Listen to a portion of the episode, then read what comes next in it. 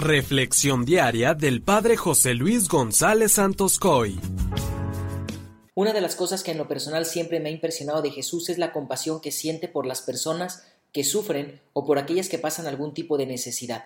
Hoy vemos cómo Jesús se acerca a la suegra de Pedro para ayudarla en su necesidad y curarla de su enfermedad. Escuchemos el Evangelio de Marcos 1 del 29 al 39. En aquel tiempo al salir Jesús de la sinagoga fue con Santiago y Juan a casa de Simón y Andrés. La suegra de Simón estaba en cama, con fiebre, y enseguida le avisaron a Jesús. Él se le acercó y tomándola de la mano la levantó. En ese momento se le quitó la fiebre y se puso a servirles. Al atardecer, cuando el sol se ponía, le llevaron a todos los enfermos y poseídos del demonio, y todo el pueblo se apiñó junto a la puerta. Curó a muchos enfermos de diversos males y expulsó a muchos demonios, pero no dejó que los demonios hablaran, pues sabían quién era él. De madrugada, cuando todavía estaba muy oscuro, Jesús se levantó, salió y se fue a un lugar solitario, donde se puso a orar. Simón y sus compañeros lo fueron a buscar y al encontrarlo le dijeron Todos te andan buscando. Él les dijo Vamos a los pueblos cercanos para predicar también allá el Evangelio, pues para eso he venido. Y recorrió todo Galilea, predicando en las sinagogas y expulsando a los demonios. Palabra del Señor. Hermanos, lo primero que debemos descubrir de este texto es la urgencia que Jesús siente por ayudar a quien lo necesita. No pone excusas, no tarda y no se hace del rogar, sino que en cuanto ve la necesidad, acude inmediatamente a ayudar a las personas necesitadas.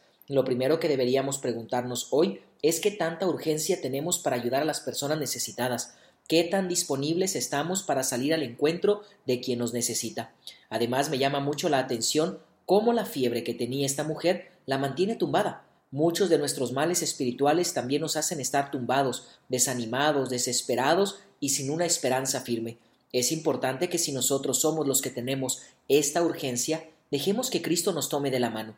Este gesto de tomar de la mano a la suegra de Pedro es algo muy hermoso, es el de implicarnos personalmente en la necesidad de nuestros hermanos. Muchas veces por el correr del tiempo o las prisas de la vida podemos enviar a gente que ayude a los necesitados, pero no implicarnos personalmente. Este gesto nos habla de que Jesús no tiene miedo de acercarse Él personalmente, y precisamente eso es lo mismo que quiere de cada uno de nosotros, tomarnos de la mano, ayudarnos a levantarnos de nuestras problemáticas, curarnos de nuestras enfermedades. Él mismo es quien nos visita, pero necesita que también nosotros lo recibamos y nos dejemos ayudar por Él pero también creo que es muy importante reflexionar acerca de la actitud que tomó la suegra de Pedro ya después de haber sido curada, porque dice el texto que inmediatamente después de que la curó, ella se puso a servirles. Por eso, qué tan agradecidos hemos sido con los dones que Dios nos regala y qué tan agradecidos hemos sido con las curaciones que Dios obra en nosotros. Ánimo, seamos agradecidos expresando nuestra gratitud en la entrega de nuestra vida. Que la bendición de Dios Todopoderoso, que es Padre, Hijo y Espíritu Santo,